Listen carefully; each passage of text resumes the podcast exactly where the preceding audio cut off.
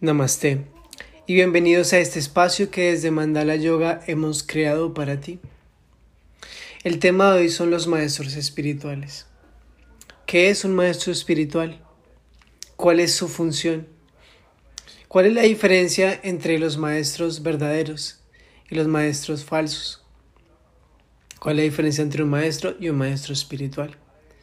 Y muchas otras dudas o incógnitas que tenemos acerca de los maestros como por ejemplo cómo elegir correctamente a un verdadero maestro.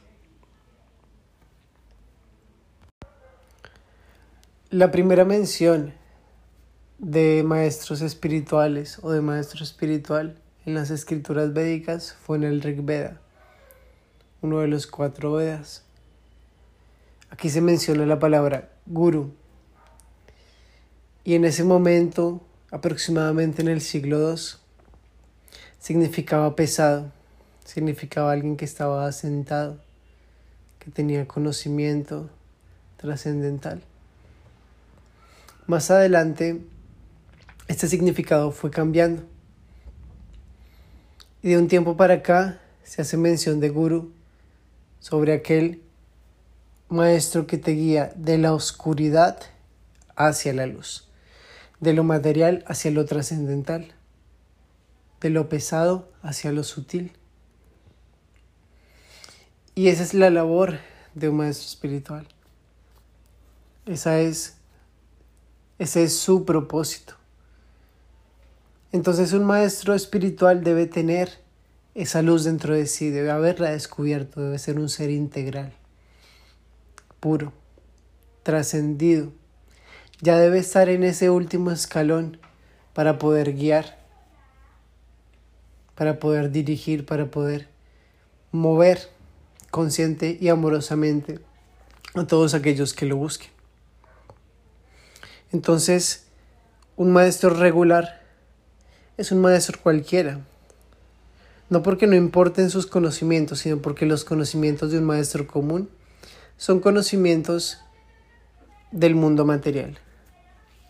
Mientras que un maestro espiritual tiene unos conocimientos que funcionan como una herramienta para guiarnos hacia algo mucho más puro, trascendente, importante y espiritual. Pero lamentablemente en este mundo existen muchas cosas, muchas dualidades y muchos engaños. Y hay muchos falsos gurus, hay muchos falsos maestros espirituales y son fáciles de identificar, aunque pareciese que no. Particularmente yo tuve una relación, yo tuve una relación con una comunidad. En esa comunidad yo tuve un maestro durante siete años. Y después de esos siete años me di cuenta que no era un maestro verdadero, que era un engañador, que incluso había cometido algunos crímenes aprovechándose de su posición de poder, aprovechándose de su jerarquía. Esto es muy triste. Es lamentable que existan casos como este, y hay muchos. Sin embargo, no hay que perder la esperanza. Hay muchos buenos maestros, hay muchos maestros de luz, hay muchos maestros ascendidos. ¿Y cómo podemos diferenciarlos? ¿Cómo podemos saber cuál es un verdadero guru que te guía hacia la luz y cuál es un guru que no ha salido de la oscuridad o cuáles son esos maestros falsos. Lo principal es su comportamiento, sus palabras y querramos o no sus intenciones, porque cuando seguimos ciegamente a una figura de autoridad, nublamos nuestra vista completamente y ponemos un velo y no queremos ver. No es que tengamos que buscar defectos, simplemente es ver las cosas tal cual y como son. Y si tú estás en búsqueda de un maestro o ya sigues a una persona que dice ser un maestro, analiza lo que hace, lo que dice. ¿Qué tan consecuentes son sus palabras y su prédica con su actuar? ¿Cómo trata a las personas? ¿Cómo trata a sus devotos? ¿Cómo trata a las personas del común? ¿Cuál es el amor y con cuánto amor habla todo el tiempo? ¿Habla todo el tiempo con amor o habla con amor cuando está frente a todo el mundo y cuando está a solas o con pocas personas es una persona diferente? Si ese es el caso, este no es un maestro verdadero. Si es una persona que está buscando aumentar las franquicias, si está muy pendiente de la parte económica, si está muy pendiente de tener sirvientes, si quiere que le laven los pies, si quiere que lo veneren, si quiere sentir que lo alaban, que lo ven como un Dios mismo, claramente ese no es un maestro espiritual verdadero. Los verdaderos maestros espirituales no están buscando discípulos, no están haciendo propaganda, no quieren darse a notar al mundo, porque conocen la contaminación del mundo. Saben que en este mundo hay muchas seducciones y no quieren caer ante eso.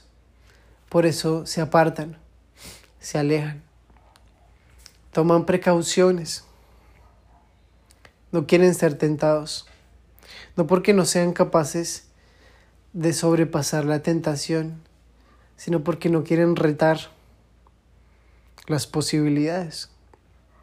Son personas sabias, tranquilas, que muchas veces ni siquiera están cobrando por sus conocimientos o por su guía.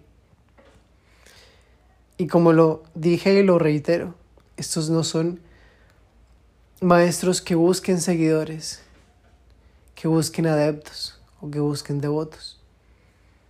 Es más, algunos ni siquiera quieren tener devotos, no quieren, que, no quieren tener discípulos, porque no se sienten como maestros.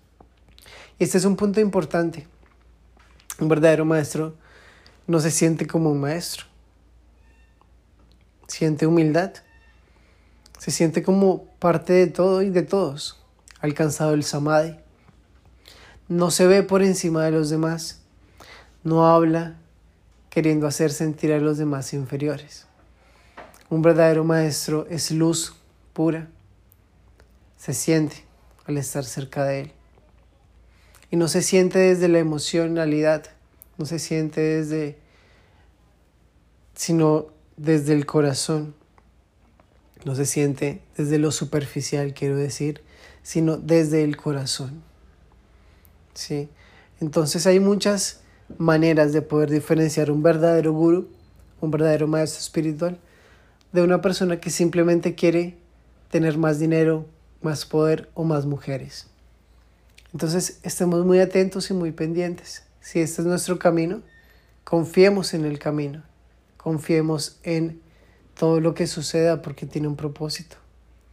Y muchas veces estos falsos gurus también son maestros de una u otra manera, porque nos están enseñando qué es lo que no debemos hacer, qué es lo que no debemos realizar, cuál es la manera en la que no debemos actuar. Entonces, de cierta forma, hay maestros que nos enseñan lo que sí debemos hacer y otros lo que no debemos. Entonces, de esta manera podemos diferenciar. No quiero decir que solamente estos maestros espirituales con barbas largas, con túnicas, con adornos y con muchos seguidores sean los maestros. Incluso nuestro primer maestro o nuestra primera maestra espiritual es nuestra propia madre. Ya sea que nos haya tratado con dulzura toda nuestra infancia y parte de nuestra vida adulta, o que nos haya tratado con rudeza y de forma frívola, también es una maestra. Nuestra alma, nuestra alma la eligió, al igual que nuestro padre, al igual que nuestra familia. Entonces tenemos que tener muy claro eso. No solamente los maestros son aquellos que tienen una forma particular de vestirse o hablar. No solamente son los monjes de la India, no solamente son los monjes del Tíbet. Cualquiera puede ser un maestro.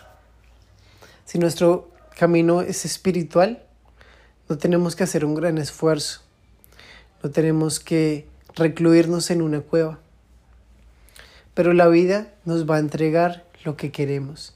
Si nuestro verdadero deseo es conocer un maestro espiritual, es seguir sus enseñanzas, la misma vida poco a poco nos va acercando hacia esa verdad, ya sea a través de una figura, de un personaje, de un individuo, o a través de las palabras de diferentes personas de nuestra vida, de la influencia directa de la divinidad a través de las palabras, de los actos y de los ejemplos amorosos de las personas que nos rodean.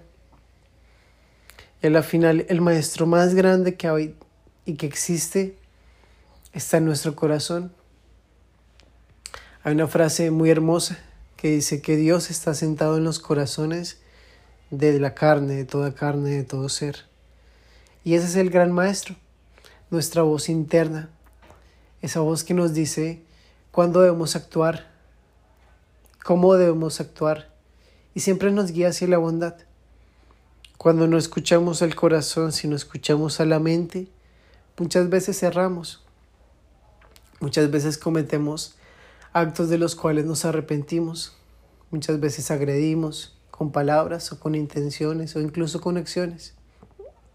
Pero si empezamos a escuchar el corazón y a conectarnos con esa esencia primordial que está dentro de nosotros, ya tenemos un maestro espiritual, ya tenemos una guía perpetua, porque es la voz de la conciencia, es el cielo, la divinidad, comunicándose a través de nuestro corazón. Muchas gracias por habernos acompañado hasta el final en este episodio. Espero les sea de utilidad esta información. Recuerda que puedes escuchar todos nuestros episodios y todos los podcasts semanales a través de las diversas plataformas como Spotify, Anchor, Google Podcast y las demás plataformas de podcast. También puedes seguirnos en todas las redes sociales como Mandala Yoga o Mandala Yoga CTG e incluso pueden vernos a través de la plataforma de YouTube. Tenemos un canal en el cual subimos diverso contenido como posturas, filosofía, respiraciones y secuencias que podemos practicar. Namaste.